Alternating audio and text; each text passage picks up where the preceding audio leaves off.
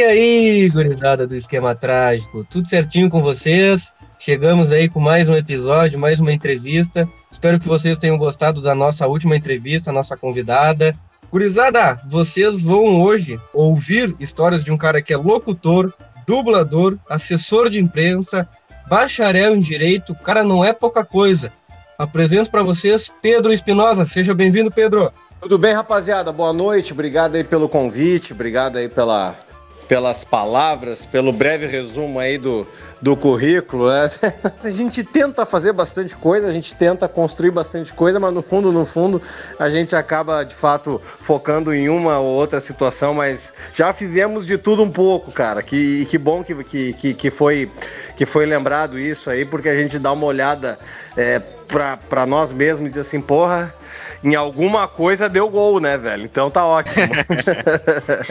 Ai, muita coisa, Pedro. Que isso. Pô, Pedro, então pro pessoal aí que não te conhece, te apresenta aí como é que foi esse início do, do Pedro Espinosa, da onde é que surgiu essa paixão pro jornalismo? Eu sei que tu começou como assessor de imprensa do Grêmio, mas conta um pouco do teu início. Bom, cara, primeiro é, é legal a gente é, né, mostrar aí para quem, quem vai ouvir depois, para quem vai consumir o, o, conteúdo aí, que caminhada, como a gente brincou no início ali, ela é um pouco, um pouco longa, né? Mas eu, eu, eu comecei, na verdade, como produtor na Ubra TV da Marley Soares. A partir dali eu comecei a, a exercer a profissão mesmo de, de, de, produtor, de pessoa que pensa em programa de TV, assim. E a gente fazia uma divisão ali da Ubra TV com a Pop Rock. Né, que, é, que foi a rádio onde de fato me oportunizou muita coisa. E ali, cara, comecei a fazer um intercâmbio legal com o Mauro Borba, é, com, com o Bives, que hoje nem está mais trabalhando com, com, com, comunicação, mas o Mauro me oportunizou através do Bives, né, a fazer alguns pilotos, a fazer alguns testes e tal e ali a gente ingressou no rádio. E, bom, aí viemos embora, né? E o Grêmio, o Grêmio, o Grêmio ele surge um pouco depois. E aí eu tive a oportunidade de fazer assessoria de imprensa para o Grêmio, no, no biênio do Paulo Odoni, 11, 13, que era quando o Grêmio fazia a transição do Olímpico, do, do velho casarão, para a Arena. E ali a gente fez uma assessoria de imprensa bem atribulada, bem, né, com bastante demanda e acima de tudo é, super solicitada, porque era a transição de um templo né? Era, na verdade, era o fim, praticamente o final da história do Grêmio num templo sagrado, que era o Estádio Olímpico, e aí a gente fazia a mudança para a arena. E foi bem complicado fazer assessoria nessa época, porque muitas coisas apareciam, surgiam, às vezes até de forma inverídica, e a gente tinha que estar sempre respondendo, sempre trabalhando. E o Paulo Doni tinha uma, um desejo de, de, de, ser presidente de novo, já com a Arena é, inaugurada, coisa que não aconteceu, porque ele não contava com o Dr. Fábio Koff indo ao pátio, é, fazendo uma oposição. Então nessa época ali foi, posso dizer para vocês que foi super competitivo, deu para conhecer o clube de fato, um pouco mais nas entranhas é, e, e, nos, e nos escaninhos, assim, nos bastidores. E posso assegurar para vocês que não é fácil fazer assessoria de imprensa de clube, é, principalmente nessa assessoria especificamente, neste momento do Grêmio.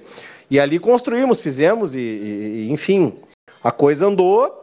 E o Grêmio hoje depois de conquistar os, os, recentes títulos, vive uma espécie de uma tranquilidade, mesmo a gente sabendo que o Grêmio ainda não é possuidor por completo da arena. Mas foi bem nessa época aí do biênio do Paulo Doni, 11, 13, depois de já ter começado na, na pop rock, enfim, e ter andado em outras rádios. Bom, eu como gremista já quero começar te perguntando então como é que foi ser assessor do Grêmio nos tempos de caixa de som do Ronaldinho no Olímpico. Cara, isso foi muito. Não devastador, mas assim, devastador é pesado. Foi, foi trágico, meu, porque ele tinha tudo, tudo, tudo para se recuperar. Acima de tudo, a imagem, né? A imagem dele frente à torcida, aquilo que ele podia ter feito, assim. É, é na, na, verdade, assim, é, com todo respeito, ele poderia ter honrado a palavra dele. O acordo entre Ronaldo e Assis, junto do presidente Paulo Odoni, foi feito na casa do Von Tobel, do Ricardo Von Tobel, que todos nós sabemos aí representa a Coca-Cola aqui no Rio Grande do Sul, a, a Von Par, enfim, a Noeg Bauer. Foi na casa do Von Tobel, numa janta, eles brindaram né, com, com champanhe. E ali o Grêmio, na, na figura do Paulo Doni, tinha a certeza de que Ronaldinho voltaria para o Grêmio pelas portas da frente, pelo grande portão central, de, no, do, fazendo uma alusão ao pórtico ali na época é, do, do Estádio Olímpico. Nesse meio tempo, nesse meio tempo aparece na vida da família Assis Moreira o Palmeiras, aparece o Flamengo, o, o, o Galliani como diretor de futebol do Milan, também na época é, complicando a questão de, de, cedência dos valores, e aí começa o leilão. E aí acontece aquilo que todo mundo já se lembra e já sabe, que é as caixas de som sendo retiradas e tal. Depois o Grêmio aproveitou, na verdade, o, o próprio, o próprio aluguel das caixas, a própria construção da ideia de apresentar um grande nome, trazendo o Marcelo Moreno. E aí o Grêmio aproveita todo o plano que tinha feito para o Ronaldinho e apresenta o Marcelo Moreno, claro que com um peso bem menor. Então, ter trabalhado nesse momento dentro do Grêmio, vendo é, exatamente o que acontecia, do jeito que aconteceu, e aí eu peço é, perdão à, à grande audiência para que não, não me peça para aprofundar o assunto, porque o meu advogado tá de férias. Então, então acho que tá bom assim, tá, tá, tá legal a explicação. Meu, meu, meu advogado tem férias eternas, assim, é impressionante. Eu preciso dele, ele nunca tá.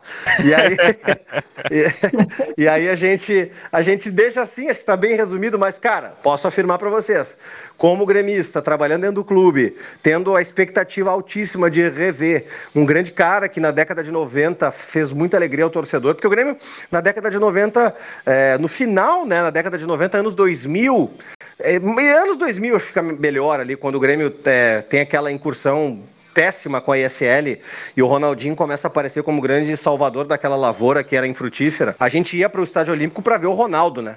A gente ia pro, pro, pro, pro, pro Olímpico para ver o Ronaldinho dar show. O Grêmio não tinha um time competitivo, enfim.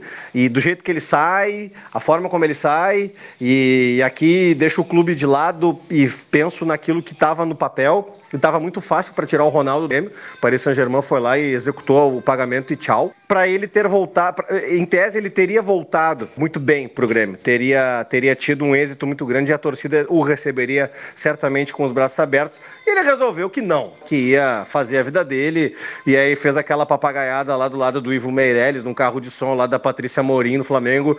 Agora eu sou o Mengão. Então azar dele, né, velho? Magoou muita gente. É, as polêmicas tem que deixar pro, pro Léo mesmo. cara, mas além de futebol, tu é um amante de música, né? Porque tu é um cara que curte rock e tal. Teve passar, uh, passou em rádio como locutor, como comunicador do Cafezinho, Non-Stop, Café das Cinco. E como é que é essa tua relação de futebol e música aí? Cara, isso é bem legal. A gente, é, eu desde sempre tive a paixão por música, tive a aptidão para tocar instrumentos e tal. Inclusive eu toco batera, uma coisa que eu gosto bastante. Tive banda, excursionei com banda, fiz bastante coisa, cara, com, com a arte, assim, com a música, coisas legais, interessantes, assim, que eu, que eu tenho muita saudade. E aí acabou que tive a chance de ir para o rádio e pude ver o outro lado também, né, da, da de como é que funciona para a banda tocar no rádio, trabalho dos produtores, dos divulgadores. Tive, né, né, breve, mas tive um tempo, digamos, razoável dentro da música, é, fazendo show, né, divulgando, fazendo, é, gravando disco, fazendo programa de TV, programa de rádio. Eu tive a, a grande oportunidade e a, e a deliciosa oportunidade de estar em programas de rádio com a minha banda e depois estar no rádio, trabalhando no rádio, recebendo bandas. Então, foi, foi super divertido. Uh, e aí, cara, legal porque eh, eu gosto muito de, de falar de música e tive a oportunidade de trabalhar na Ipanema, na pop rock, né? E, e a gente conversar sobre música, sobre estilos musicais, enfim, é, é, super divertido, assim, é uma coisa que eu gosto bastante. Volta e meia na Atlântida ali, quando eu tenho a oportunidade também eu falo, dou alguns pitacos, enfim. E é bem legal, nesse momento da, da, da minha carreira, estar tá reencontrando é, um, o entretenimento também como norte né, da, das, das, minhas ideias e do meu, do, do, do, meu modo de fazer rádio, do jornalismo, podendo falar de música. Mas, cara, é, uma, é, um, é um prazer imenso assim, poder é, saber tocar instrumento, é, gostar de, de, de música, de, especificamente né, do, do, do rock, que, eu, que eu, é o estilo que eu mais gosto, poder falar das bandas que eu gosto. É, tenho vários livros sobre, sobre as bandas, enfim, cara, é muito bom, velho. É, é uma realização diária de um sonho diário, assim, é bem, é bem legal, cara. Você ainda dedica um tempinho para tocar ou não? Claro, cara, agora eu, é, eu retomei uma. Não, não retomei, não. A gente construiu uma ideia. Eu e o Alexandre Birk, que é o alemão Birk, batera da Graforreia, um cara extremamente querido aí no meio musical brasileiro. Ele, o Frank Jorge e tal. Eu tinha uma ideia com o alemão de muito tempo de fazer a sessão de cine e bateria. E aí tá no ar já o projeto, tá lá no Instagram, no, no meu arroba, no arroba Espinosa Pedro. O primeiro que nós fizemos aí mês passado.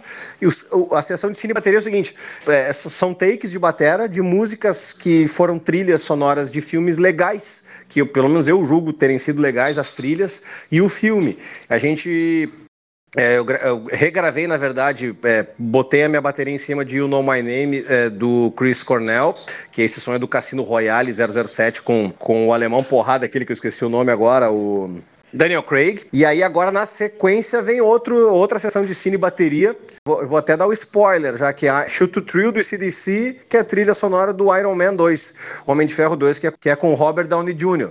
E aí tá para sair já, meu. A gente vai entrar em estúdio agora daqui a alguns dias, vamos gravar, vamos lançar e vai estar tá lá no Instagram. Para quem gosta de bateria de rock, vai estar tá lá. Bom, aí, gurizada, já fica a dica aí. Sigam o arroba aí que o Pedro divulgou. Mas, Pedro, voltando um pouco no tempo, cara, quem é que te apresentou o futebol e falou: olha aqui, ó, essa aqui é a geral do Grêmio e tu vai ser gremista a partir de agora? Quem é foi o cara que te introduziu no futebol? Cara, minha família sempre foi ligada ao futebol, né? É, apesar de eu não ter uma relação com meu pai biológico, que é o Júlio Espinosa, meu pai é o Júlio, e isso tá atrelado ao sangue, mas nós não temos relação nenhuma. Então, meu, o futebol sempre teve muito presente. A minha avó, de 88 anos, dona Terezinha, sempre foi muito, muito, muito, muito colorada, sempre gostou muito de futebol. E quando meu pai foi preparador físico do Internacional e técnico do Inter, sempre teve o assunto futebol em casa. Na década de 80, final da década de 80, início dos anos 90, o meu tio, um tio meu chamado João Jorge Silva, me levou no Estádio Olímpico a primeira vez. Cara, eu fiquei estupefato ali na, na, na social, vendo o espetáculo da torcida do Grêmio. E ali, cara, eu ganhei uma camisa do Grêmio e começou a paixão, pelo Grêmio. Então sempre teve Grenal dentro de casa. Eu, muito maluco e, e, alucinado pelo Grêmio. A minha avó, muito maluca e alucinada pelo Internacional. E eu posso dizer para vocês que foi a partir dali, quando meu tio me levou pro Olímpico e eu tive contato assim com o estádio, com, com, com o time, enfim, pude ver nomes especiais assim jogando com a camisa do Grêmio. Eu vi o Cuca jogar com a camisa do Grêmio, eu vi é, Baltazar jogando com a camisa do Grêmio, Tarcísio jogando com a camisa do Grêmio. Foi nessa, bem nessa época aí, cara. Foi, foi, foi bem divertido, assim, e, e desde então temos Grenal eternamente na minha família, porque metade é vermelha e metade é azul. Mas quando é que tu. Eu quero saber uma coisa assim, quando é que tu notou que tu tinha dom para imitar as pessoas, Pedro? Colégio, tinha ali no ensino fundamental, às vezes eu ia pra frente da sala de aula lá, a tirar onda dos professores. Aí fui é, orador da, do ensino fundamental, formatura das oitavas séries. Acho que nem sei se existe mais isso. Aí fui, cara, fui orador, fiz, fiz as imitações de todos os professores. Aí no ensino médio fui punificado e aí era aquelas mega aulas do Unificado, com muita gente, com 200, 300, 400 é, pessoas, melhor dizendo, alunos, nos, nos, nos pré-vestibulares. O Regis Gonzaga, na época, me convidava para participar das super aulas é, pré-vestibulares. Eu imitava todos os professores. Aí me formei, me formei no terceirão lá, imitei todos os professores. Fui para a faculdade, imitei os professores na formatura como orador. Então foi, cara, foi uma sequência, meu. Não, para aí. Agora tu vai fazer uma imitação, então, exclusiva de algum professor teu que ninguém conhece, mas se ele tiver nos ouvidos, ele vai lembrar. Cara, deixa eu lembrar aqui. Tinha o, Font, é, o Fontora. Cara, não, o Fontora. Fontora era de biologia. Acho que Fontora de biologia. Mas pega um vivo, né, Pedro? Não vamos pegar os mortos. não, não, não, não, não, não. Tem, tem, tem vivo. Bom, o, o, o próprio Regis Gonzaga, né? Professor de matemática aí. Ele entrava na aula assim ah, hoje está faltando exatamente uns 120 e poucos dias para o vestibular. E aí você pensa, eu sou um vegetal ou irei passar? Incompetentes, o meu cachorro bulldog faz um teorema de Pitágoras melhor que vocês todos juntos. E assim ele ia, cara, assim ele ia dando aula, assim. E para a audiência aí que, que não sabe, ou ainda não ligou a pessoa, a voz, ele faz o Celso Rotti, ele faz o Léo Dias, faz o professor Rui, o Luxemburgo, Marco Antônio Pereira, o Sérgio Boas, faz o Milton Cunha, então, para você aí que ouve atualmente Atlântida, o Bola Atlântida, e é o Pedro que faz essas vozes. Mas falando um pouco de rádio, eu vi aqui que tu já passou pela Band, passou pela Grenal e agora tu tá na RBS. Quando tu era mais novo, quando tu era guri, quem eram os caras que tu ouvia e tu dizia, bah, um dia eu queria trabalhar com esse cara? Cara, aí que tá. A gente. alguns, alguns entendem a homenagem, outros não. E os que não entendem a gente lamenta, mas enfim. Eu ouvi muito Marco Antônio Pereira, eu sempre achei um, um, um, baita do narrador. Eu ouvi muito Pedro Ernesto Denardim também, ótimo, belíssimo. Acho que é o melhor. Na verdade, acho não certeza que é o melhor até hoje como narrador. Esse eu não consigo imitar porque tem um tom de voz é, que para mim fica difícil. Luiz Carlos Reck, um cara que eu sempre ouvi e consegui trabalhar com ele. O, bom, o Marcão citei, trabalhei com o Marcão. O Sérgio Boas, Sérgio Boas, eu ouvia o Boas como repórter, eu tive, eu tive uma felicidade imensa em fazer academia com o Boas. O Boas puxava ferro onde eu, onde eu puxava nas antigas. E virei amigo do, do, do Boas, e é uma alegria poder homenagear o Boas. Esses caras que eu citei aí do jornalismo gaúcho, do, do, do, do jornalismo esportivo, né? É, esses aí eu consegui ter a grata surpresa de ouvir, trabalhar com eles e fazer a homenagem hoje que eu faço para eles nos microfones da Atlântida. É uma alegria imensa, cara. E, cara, tem outras pessoas também, outros jornalistas é, muito bons que eu gosto, mas ainda não desenvolvi ainda a homenagem. O próprio Wagner Martins, que estava na Fox, voltou para a Band.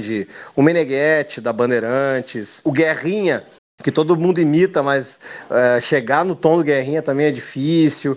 Posso dizer para vocês que eu sou um cara é, realizado, assim, nesse quesito, assim, de poder trabalhar, aliás, de ter ouvido, trabalhar e poder homenagear. Mas tem alguma imitação que tu faz bem que tu não botou no rádio ainda? Por vergonha ou receio? Cara, é que assim, como, como são programas com horário reduzido, é horário reduzido não, num horário específico, assim, de uma hora, às vezes tem ali do, três ou, ou duas horas de programa, é, para não confundir a cabeça do ouvinte, para não confundir a cabeça de quem ouve, a gente foca sempre nos, nos que deram muito certo na largada. Mas, cara, temos no forno aí, a gente está tá estudando sempre pensando naquilo que a gente pode trazer. Hoje, no Pretinho Básico, especificamente, eu consegui colocar um que é o afetadinho ouro preto, que é o Dinho ouro preto. e, o, e o afetadinho fala tudo cantando, assim. Eu, hoje eu consegui apresentar para a audiência. Mas é muito a conta gotas, assim, até porque eu cheguei muito pouco tempo na RBS, então a galera, para não confundir muito, eu foco sempre em dois ou três ali, que aí fica bom, assim.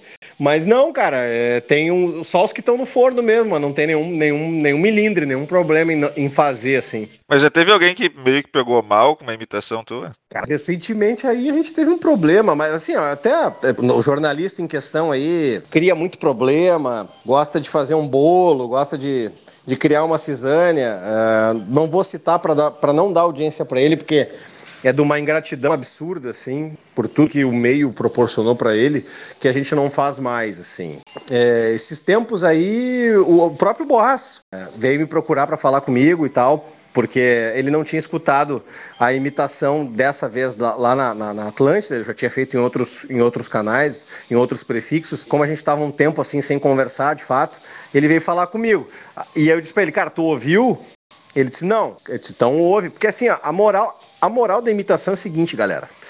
A gente só homenageia quem a gente talvez tenha a, a, opção de achar um texto ou a voz parecida, e também a gente tem que gostar da pessoa. E às vezes o recado chega meio picotado, telefone sem fio. Ah, estão te denegrindo. De forma nenhuma, cara. Quando a gente faz uma imitação, é uma homenagem. Graças a Deus, até hoje, assim, tirando esta pessoa em questão, que eu não vou citar o nome, pediu, pediu, pediu não, ameaçou né, tomar é, medidas é, judiciais, mas de forma geral sempre foi de boa, sempre, não, sempre foi tranquilo, não tem problema nenhum, cara. Com qualquer, qualquer uma das coisas que eu tenha feito, qualquer personalidade que eu tenha imitado, foi sempre de boa. Exceto essa pessoa aí que tá enchendo o saco. Agora parou um pouco de torrar a paciência.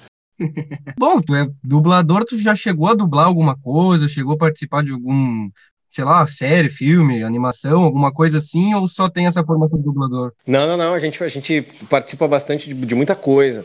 É, por contrato, assim, a gente até pode estar tá falando o tempo todo, mas eu falo para você sem problema. É, já, já coloquei minha voz em Star Wars, já coloquei a minha voz em Battlefield, eu já coloquei a minha voz é, em Carros, no, no, filme Carros.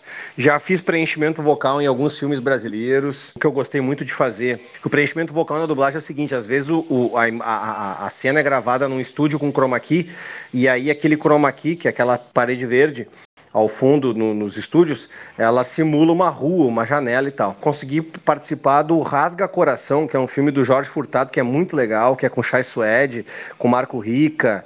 Muito bacana o filme. E eu consegui fazer. Me chamaram para fazer preenchimento vocal. Eles, faz, eles fizeram muita coisa em chroma key.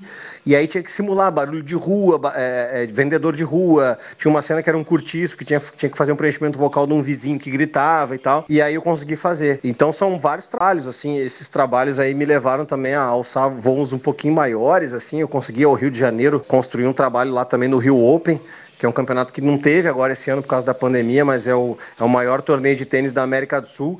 A gente faz locução também lá no Rio Open, enfim. Cara, é muito bacana, cara. Tem, tem, me abre muita porta. Claro que com a pandemia fechou muita porta, mas fechou para todo mundo. Tomara eu estar tá retomando na sequência isso aí. Pô, que demais. Deve ser gratificante, né? Tu poder olhar um filme, um jogo, alguém passar, tá alguém jogando ali, tu dizer, ah, minha voz tá nesse jogo aí. É, cara, é legal. Game é uma coisa que é bem legal. Esses games em terceira pessoa que tem muito, a gente chama de bifão, né? Que é texto grande, uhum. o, cara, o cara passa de fase. Aí tem. Recentemente eu fiz um registro vocal de, de Battlefield. E é muito legal, assim, é, os textos e tal.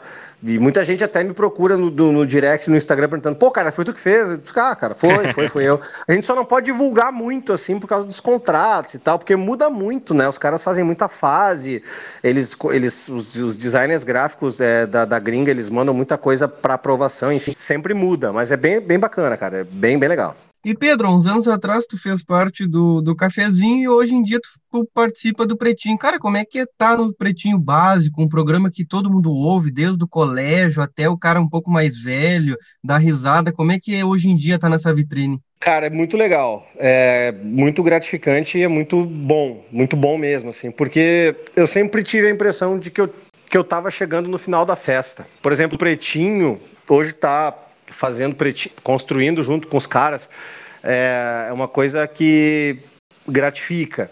Por que, que eu referi que eu estava sempre com a impressão que sempre estava chegando no final da festa? Porque eu cheguei é, na pop rock já era para a segunda para a terceira formação do cafezinho. O, o, o Alexandre Fetter já tinha saído, tinha levado com ele Maurício, KG, tinha feito uma formação muito porrada na estreia do Pretinho ali, 2006, 2007. E eu tava lá na terceira, ter, segunda, terceira formação do Cafezinho. Enfim, é, a gente, claro, fez, foi bom demais.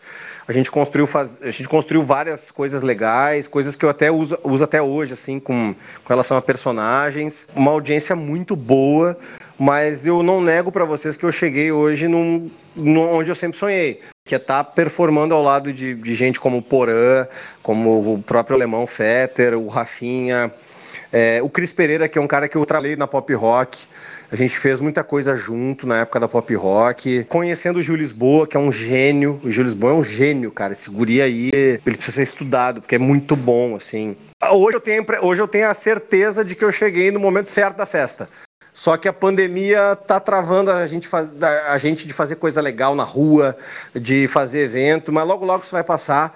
Mas, cara, falo para vocês categoricamente, cara, hoje eu, eu me sinto muito realizado. Eu cheguei onde eu sempre quis. A minha família é testemunha, minha esposa também, sempre conversei com a minha esposa sobre isso. É uma construção, uma caminhada longa, não é fácil, não, é, não, é, não, não foi, não, não, nunca é fácil. Agora, o gostinho da vitória depois da, da, da, da, batalha, né, do embate, é sempre muito maior, sempre muito melhor. Então, hoje eu sou um cara satisfeitíssimo, realizado. E eu até queria fazer uma, uma comparação agora, se tu me permite. Cara, eu te acho pessoalmente, eu sei que o outro cara lá é estourado no Brasil, enfim, mas eu particularmente acho as imitações melhores que a do Rudy Landucci. E só que tem um cara que eu te acompanho há bastante tempo, desde a Grenal. Tem um cara que eu vi uma entrevista, tu entrevistando o cara, o Beto Hora. Eu, eu acho teu estilo muito parecido, por ser radialista, dublador, imitador e tal. Cara, como é que foi fazer esse encontro aí? Cara, o Beto Hora sempre foi um, foi um ídolo que eu tive. E aí o Beto Hora é um cara que eu sempre assisti no YouTube, é um cara que eu sempre ouvi na Bandeirantes quando ele fazia o Na Geral na Band. Eu era de, cara, de botar o Beto Hora no YouTube em casa, assim, e comentar, e comentar com a minha, com a minha esposa, assim, cara, esse cara aí é. Esse cara é gênio, cara. E aí eu sempre vi os programas do Beto com o Danilo Gentili no SBT, ele fez agora recentemente uma baita de uma entrevista. Eu, eu, eu volto e meia me pego assim, olhando o Beto Hora com o Jô Soares, e sempre é, com uma vontade assim, tipo, porra, cara, eu vou ter que falar com esse cara em algum momento, assim, sabe? Eu vou tentar construir isso e vou tentar realizar esse sonho. Um dia eu tava na, na Grenal e na época da, da pandemia, na época da pandemia não, a gente tá em pandemia, claro, mas na largada da pandemia, a gente teve um processo muito traumático que foi a parada do futebol, né? E a Rádio Grenal vive das 24 horas do futebol. Poderia ter demissão, Estou sendo bem honesto com vocês. Poderia ter demissão, poderia ter problemas sem futebol. E aí eu, de forma muito particular, eu tomei a atitude de transformar o Grenal Futebol Clube na época, que era um programa né, de fim de tarde, com, com rescaldo de, de jogos, enfim, eu tomei a liberdade de fazer o Grenal Futebol Clube um grande talk show de entrevistas. E fui fazer, velho. Não pedi muita autorização, não, fui fazer. E comecei, cara. Comecei a fazer, comecei a construir, comecei a, a, marcar entrevistas e aí puxei na minha no meu no meu DNA a questão da produção que eu sempre é, fui um produtor assim modéstia à parte fui um produtor sempre competente assim de pegar o osso roer roer roer roer roer até sair o último gostinho e através dos, dos, das relações pessoais que fiz, fui, fui na raça. Furei muita assessoria de imprensa, os caras ficaram puto, entendeu? Mas, cara, não me preocupei com isso, eu queria botar conteúdo de qualidade. E ali na pandemia, ano, ano passado, nessa época, comecei a colocar entrevistas legais na Grenal. E muita gente não gostou, os gestores da Grenal não gostaram, e eu caguei, velho. Caguei, foda-se, entendeu? Não tô nem aí. Peguei, peguei e liguei pro Pedro Bial, que é uma pessoa que eu, que eu tenho um relacionamento assim, não sou amigo do Bial, mas eu me dou bem com ele, de, de cruzar na, nos trabalhos lá no Rio. Lancei mão é, de alguns conhecidos do iatismo para falar com Robert Scheid, da, da incerteza da Olimpíada, de, da Olimpíada de Tóquio, que não aconteceu. Falei com o Meligênio, o Fernando Meligênio é um cara que eu também tenho um, um relacionamento legal, assim. Fui pros, pros tetracampeões, o Tafarel, que é uma pessoa que também que eu, que eu tenho um relacionamento relativamente legal. Falei com o Branco, falamos com o Ricardo Rocha, Ricardo Gomes. Enfim, é, fiz uma produção assim, bem legal. E aí, cara, eu queria chegar no Beto. Eu disse, cara, o meu se, se eu não chegar no Beto agora, eu não vou chegar nunca mais, né, velho? E, meu, eu fui no direct do Instagram do cara, que é uma coisa muito aleatória, muito tiro na lua. Se o cara responder, é porque o cara dá uma olhada até. Faço minha culpa aqui, peço é, desculpa para quem me procura ali no direct e tal, porque realmente é, é competitivo. Eu estou tentando atender todo mundo. Tem gente que que tá me procurando há, mais de mês, eu não tô conseguindo responder, mas eu vou responder, velho, porque é fundamental esse intercâmbio de, de, de, de comunicador na rede social com quem aprecia o trabalho. E o Beto respondeu, cara. O Beto morava nos Estados Unidos e voltou para o Brasil há cerca de duas semanas. Ele não, não faz nem isso que ele voltou para o Brasil. E ele morava em Orlando. E, o e para minha felicidade, o Beto tinha um equipamento de rádio em casa. Tinha um home studio em casa. Um home studio pica, legal, fodão, assim. E aí eu disse, Beto, eu, eu expliquei para ele que eu era muito fã dele, que eu tinha ele como referência, que eu me divertia muito com ele e tal. E ele disse, bora falar, meu. Bora falar. E ele, e ele deu entrevista na Granal. E aí fizemos a entrevista e foi um estouro, cara, porque foi, foi demais. O som veio com qualidade, parecia que ele estava no estúdio com a gente. E ali começamos a fazer, a construir uma relação, cara. E aí, de uns tempos depois, eu disse, Beto, não quero abusar da paciência assim, mas vamos fazer uma live uma hora dessa aí. Ele disse, bora, meu. E, porra, e aí quem, quem, quem quiser assistir essa live tá ali no arroba Espinosa Pedro, no IGTV, vai conferir ali toda a minha devoção, toda a minha, a minha apreciação do trabalho do Beto, que sempre foi uma referência e sempre vai ser, cara. Então, chegar no cara, conseguir construir com o cara, conseguir performar ao lado do cara, assim, nas ondas do rádio, é mais, uma, mais um sonho realizado, assim, cara, e não, não, não tem como descrever para vocês, velho. Cara é referência, ele, sabe, tem gente que tá fazendo coisa muito interessante. O próprio Adnet, que eu respeito demais, é um cara talentosíssimo. O Navarro. Mas, velho, o Beto Hora é o Beto Hora e é, e é isso, cara. Não, não, ninguém bate o Beto. Pô, mas uma pena eles não terem gostado da tua ideia, porque, cara, como eu me diverti nessa época que tu tava fazendo essas entrevistas, porque tem até umas que tu não citou, tipo o Silvio Luiz, o dublador do Homer. Bah, eu me diverti muito nesse período aí. É, cara, foi, foi legal, velho. Foi legal. É, cara, é que assim, ah, enfim, é, diretrizes internas de empresa e tal. Também, também, assim, não me preocupei muito, cara. Azar, velho. Botei no ar e o que importava era aí conteúdo. Imagina, ia falar de quê, cara? Futebol parado, os caras tudo parado, fazendo treino físico o tempo todo. Tá louco, velho. Tinha que fazer alguma coisa legal pra, pra quem ouvia, né? Não, foi nessa época aí que surgiu. Vamos falar de Inter de Grêmio? Vamos falar de Inter de Grêmio. não, isso aí tem sempre, velho. Essa, essa, essa encheção de saco do cacete aí tem sempre, velho. Vocês não fazem ideia. e, ô Pedro, eu vejo ali no, no assistindo bola, que eu faço todos os dias, tu é aquele cara que sempre tem uma história de bastidor para contar, que às vezes quando tu faz, tu faz na voz do Léo ou do Luxemburgo, tu fala, tem jornalista que, que tal dia fez tal coisa, e aí o Bagé já põe a mão na cara, já, já começa a rir, já balança a cabeça. Cara, tu tem muita história de bastidor para contar, assim, como é que é essa, essa vida de, de jornalista que tá sempre no meio do bolo? Ah, meu, isso aí é o dia a dia. Dia a dia de, de, de, de colega, de jornalista, é, de assessor de imprensa. É, a gente recebe muita coisa. Claro, a gente dá uma apurada para ver se bate, mas é, meu, é, é isso aí, cara. É, tem muita história de bastidor. Tem, tem muito. Tem, tá, cara, assim, olha. Tá, daria para escrever um livro, cara, de, de é, coisas hilariantes, engraçadas, tensas, polêmicas, apimentadas, tem de tudo, cara. E aí eu vou. e aí na hora, porque não, eu não anoto nada, eu vou puxando da cachola, assim. E eu acho que esse é o grande segredo para dar certo, velho, porque daí eu vou botando o raciocínio ali em dia e vou botando na voz do personagem, cara. Às vezes eu vou olhar, cara, a live depois, à noite, eu disse, cara, pá, não era, não precisava, mas já foi, já era. Né? Então vai, é assim mesmo. Pedro, mas você pensou em lançar um livro, cara? Porque eu acho que, pô, a tua vida dava um livro legal. Ah, meu, eu acho que vou. Daqui a pouco eu vou esperar um pouco mais, meu. É claro que eu acho que, que renderia. Mas eu, eu acho. É, eu penso que é um pouco pretencioso nesse momento, assim porque tem mais coisa para a gente construir, mais coisa para a gente viver. Eu, eu me sinto mais confortável é, colocando no ar, no microfone, esses casos, essas passagens, assim. Eu acho que tem mais, mais chão para tem mais chão para eu ir atrás, tem mais, como diz o Luxemburgo, tem mais barro duro para cavocar, para achar, para ter o que pescar. acho muito, eu respeito, assim, tenho conhecidos que já lançaram livros e tal, mas é, eu acho pretencioso, cara. Eu, eu, eu, eu, sempre encaro o meu desafio como início, assim. Eu nunca, eu nunca acho que, que, que tô legal, eu sou muito crítico. Eu tô sempre me cobrando, eu tô sempre achando alguma coisinha de defeito e eu acho que é isso que me deixa sempre ativo e antenado, assim. Eu não, não, eu não costumo estar na zona de conforto, assim. Eu, eu tenho resiliência eu sou resiliente. Resiliente é, é uma via, uma via crucis para mim, cara. É difícil.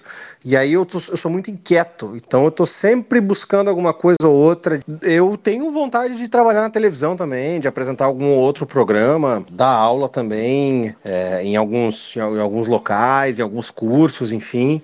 Acho que a, a, área acadêmica me interessa bastante, eu gosto bastante. Televisão também. Acho que é um caminho. É, a gente tem que construir. A gente sabe que a internet hoje tem um alcance muito alto, assim, os vídeos, né, hoje na internet. Mas eu tenho uma vontade muito grande de trabalhar em televisão. Acho que TV aberta é um canal que nunca vai terminar, assim como o rádio. A gente tem uma falsa impressão de que a internet ela é utilizada e alcançada por, por muita gente, mas não a internet hoje no, no, Brasil, muita gente não tem acesso, muita gente né, não tem condição de comprar um telefone legal, de ter uma conexão legal. E a TV aberta ainda tem um puta alcance dentro das casas. E eu tenho uma vontade imensa de fazer TV aberta, de fazer entretenimento em, em TV aberta. Acho que, acho que é por aí. acho que é dar certo, né? Eu até não sei porque que as emissoras aqui do Sul não investem mais em programas esportivos assim, com um ar mais leve, né? Então, gurizada do esquema trágico, uh, espero que vocês tenham curtido. Esse aqui foi o Pedro Espinosa, um cara que é um comunicador contraído, cara que vem aí com, com novas ideias, que vocês vão ouvir ele por muito tempo aí agora no Bola nas Costas, das 11 ao meio-dia. Quem sabe daqui uns anos num, num sala de redação aí da vida. Cara, quero te agradecer pela tua disponibilidade, pelo teu tempo, foi um bate-papo legal. Espero que a audiência tenha gostado. E, cara, eu quero que tu divulgue aí teus projetos, tuas redes sociais, canal de YouTube, o que tiver aí, tua banda, negócio de bateria, pode deixar aí para o pessoal seguir, te ouvir. E, de novo, muito obrigado. Não, então vou deixar aí os arrobas, né, para quem quiser seguir o meu trabalho, o arroba Espinosa Pedro no Instagram, arroba Espinosa Pedro lá no Insta.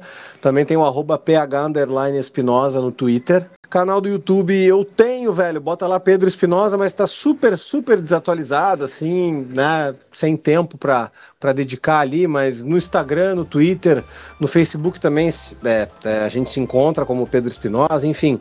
Acho que essas três plataformas também no, no LinkedIn, quem quiser procurar, adicionar, enfim acho que está super, super bem representado ali. O canal do YouTube está, como eu disse, está super atrasado, de, quase que desativado, mas dependendo de, do que aparecer, enfim, a gente, a gente reativa, reconstrói e vai em frente. Mas no Instagram, principalmente ali, sempre muito ativo, é, construindo ideias e propondo novas interações. Galera, obrigado, viu? Obrigado pela oportunidade, sucesso para vocês. É, sempre que quiserem, disponível para a gente trocar essa ideia. Pô, a gente que agradece, é uma honra ter podido estar contigo aqui esses minutinhos. A gente já te acompanha de longa data, né? A gente já foi do teu trabalho, das imitações e tal. Teu trabalho como radialista e, cara, sucesso para ti, sucesso na nova empresa, já tá tendo, né? Mas que tenha mais ainda. Que essa pandemia passe logo para o pessoal tá reunido sem acrílico. é, né? Na audiência, fica o meu bom dia, meu boa tarde, meu boa noite. Quem quiser dar um feedback no esquema underline trágico no Instagram, fiquem à vontade. E tchau! o esquema trágico é uma merda. Uma merda.